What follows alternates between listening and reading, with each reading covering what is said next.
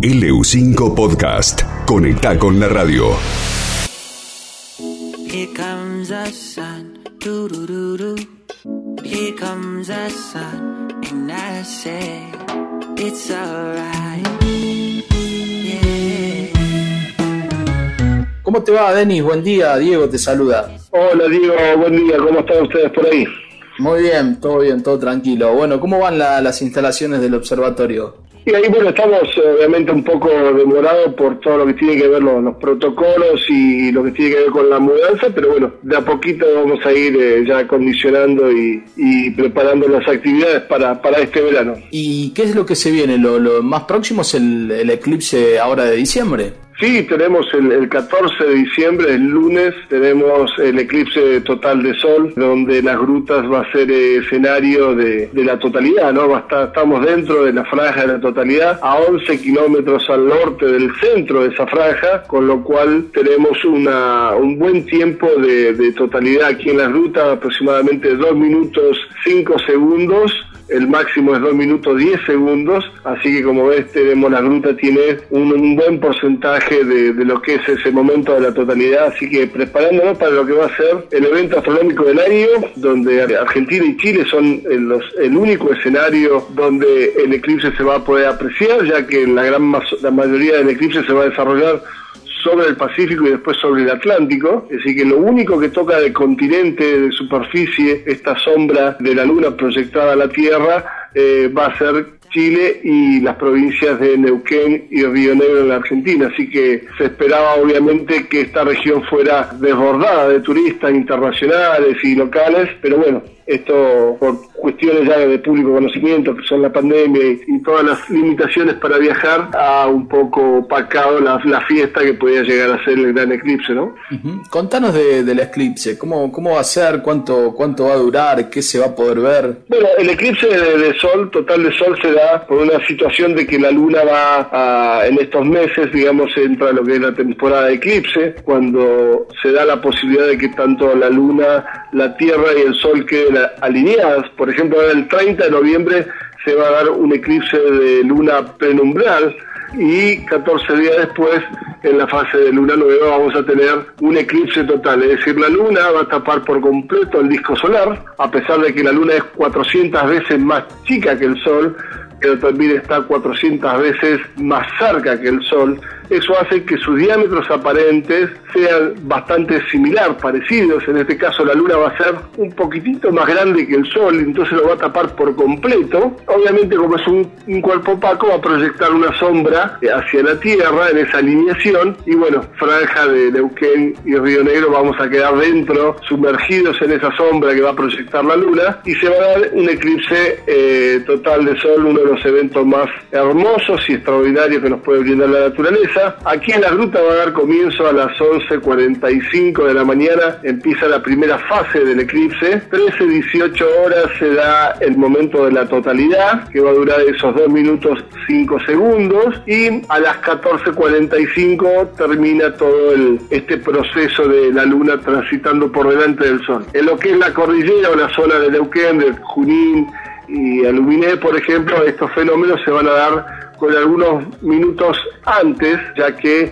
esta sombra va a ir avanzando de oeste a este. Así que aquí la, uni- la última localidad que va a tener el eclipse o que lo va a poder ver en su totalidad va a ser, por ejemplo, la localidad de Loberías. Ya después de ahí el eclipse se, se introduce en el Atlántico y bueno, ya no se puede ver salvo que estemos embarcados. Así que eso es un poco lo que va a suceder el 14 eh, de diciembre aquí en la zona de las grutas. A las 11.45 dijiste que comienza, eh, el eclipse total va a ser cerca de las 13. 13-18, 13-16 para ir para ustedes el valle. Bien. Eh, van a tener a las 13-16 el máximo, que va a ser un 98% casi de totalidad. No se va a hacer de noche. Estaba con esa duda, yo digo, que se, se pone de noche? ¿Cómo, cómo, se, ¿Cómo se va a ver? Bueno, la sombra de la luna tiene un diámetro aproximadamente, la sombra que va, va a caer sobre la Tierra, ¿no? Tiene aproximadamente unos 100 kilómetros de diámetro.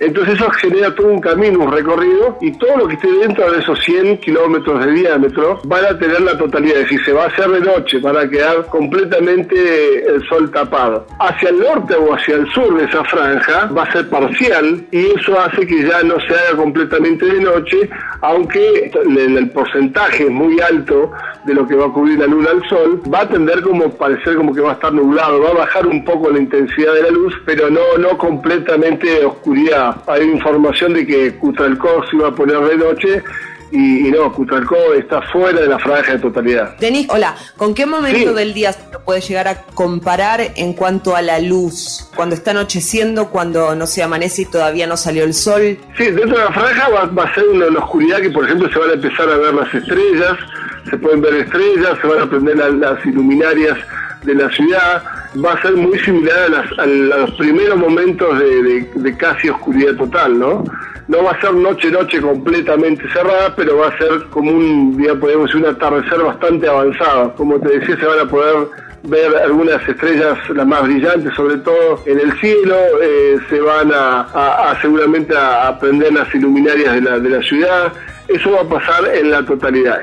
Fuera de la totalidad, va a ser como, puede bajar un poco la intensidad como si fuera un día algo nublado, ¿no? Pero no, no va a llegar a la oscuridad total. Bueno, la expectativa de los que no viajamos, ¿se va a notar, eh, ponerle en la capital, algo de esto, como vos decís, eh, que, va a bajar la luz, se va a ver algo, algún fenómeno, digamos, distinto, uno va a sentir que está en una, situación de, eclipse? Y, y por otra parte, ¿Va a influir en el estado del tiempo? No, no, prácticamente el, eclipse simplemente lo que tiene es, es, un evento donde un cuerpo opaco se atraviesa sobre una fuente de luz y genera una sombra. Todos los meses la luna pasa por debajo, por encima del sol y no genera ningún cambio en especial. Lo que sí por ahí, obviamente, ahí en la zona de Neuquén Capital, si vos me preguntabas, si tuviera un día completamente despejado y en el momento del, del 98% de parcialidad, sí, obviamente vas a notar como que va a parecer como si fuera, como decir, un día nublado. Por ahí vamos a ver que el cielo no está despejado, es decir, que va a haber como poca luz, como poca intensidad de la luz. Eso se va a notar. Puede bajar un poco la temperatura. En la franja de la totalidad llega a bajar entre 8 y 10 grados en el momento, en esos dos minutos, baja muy bruscamente la temperatura, se producen algunos fenómenos así que tienen que ver con, con este momento de la totalidad, pero que están relacionados con estrictamente con un fenómeno de que bueno, tapa por completo el sol y se dan fenómenos en atmósferas principalmente en esa región. Pero en el resto, de, como decía, fuera de la totalidad de la parcialidad, seguramente van a notar ahí en Neuquén ese momento de, de que como que baja un poco la intensidad de la luz. Habría que ver, uno nunca tiene la posibilidad de estar muy seguido en eclipse de un 98%. Yo lo máximo que estaba en eclipse casi del 80% y se notaba esa oscuridad como que descendía el brillo del sol aún teniendo el cielo muy despejado. Así que va a ser notorio seguramente ese cambio. Así que hay que, hay que estar atentos a ese día. Nunca mirar el sol de manera directa. Es, importantísimo y, fundamental esto, aclararlo.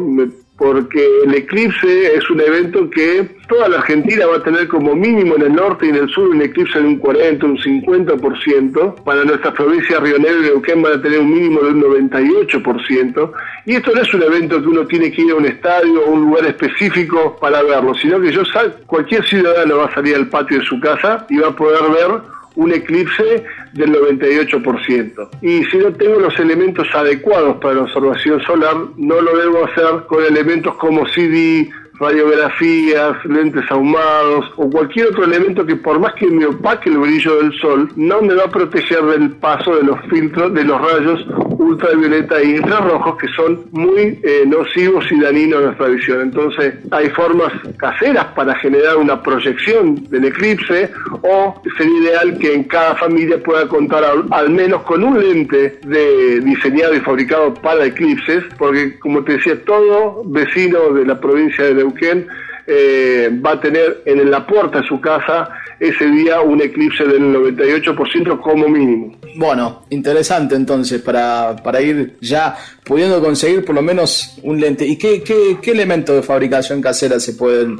producir también para, para ese día? Te puedes llegar a utilizar, por ejemplo, una, una, una espumadera o un colador o cualquier otro elemento que tenga agujeritos así muy chiquititos vos si eso lo proyectás al suelo, digamos, la sombra, en el suelo, por ejemplo, si vos proyectás una espumadera, vas a ver la sombra de la espumadera y vas a ver que por los agujeritos ha pasado un rayo de luz y ha hecho un circulito iluminado en el, en el, en el suelo. Ese circulito es la imagen del sol y en ese circulito iluminado se va a poder ver cómo la luna lo va tapando. Entonces yo lo que estoy mirando es una proyección en el suelo y no estoy mirando directamente al sol. No es que voy a poner la espumadera apuntando al sol, sino que lo que yo tengo que ver es la sombra proyectada por esa espumadera o colador o cualquier otro elemento. Puedo llegar a ver ese círculo, digamos, del sol y cómo va avanzando el eclipse. Y después se puede confeccionar una cámara oscura que se hace con un tubo de cartón o un tubo eh, de PVC oscuro de un metro y medio, dos metros de largo aproximadamente. En un extremo le voy a poner papel de aluminio, en otro extremo le voy a poner papel de calcar o de manteca, ¿sí? bien cerrado como si fuera una tapa. Al papel de aluminio con un alfiler le voy a hacer un agujerito bien en el centro, un, simplemente un agujerito del alfiler, no más que eso. Y yo si eso lo apunto al sol, sobre el papel manteca, por detrás, yo también voy a ver proyectada la imagen de, del sol o del eclipse en este caso. Entonces, lo que estoy haciendo es una observación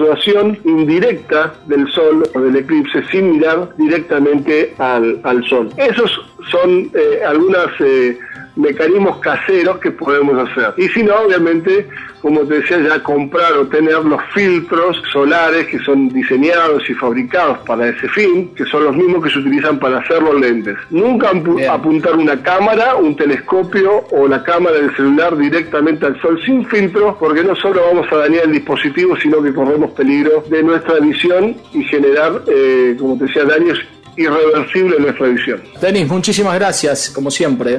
No, gracias a ustedes y a, bueno, a su disposición. Y bueno, ese día estaremos transmitiendo en vivo todo lo que tenga que ver con, con el eclipse. Gracias, chao, hasta cualquier momento. Denis Martínez, divulgador científico, ya está instalado hace un par de meses en las grutas con este observatorio astronómico, dándonos detalles de lo que se va a vivir el próximo 14 de diciembre. LU5 Podcast. Todo bien.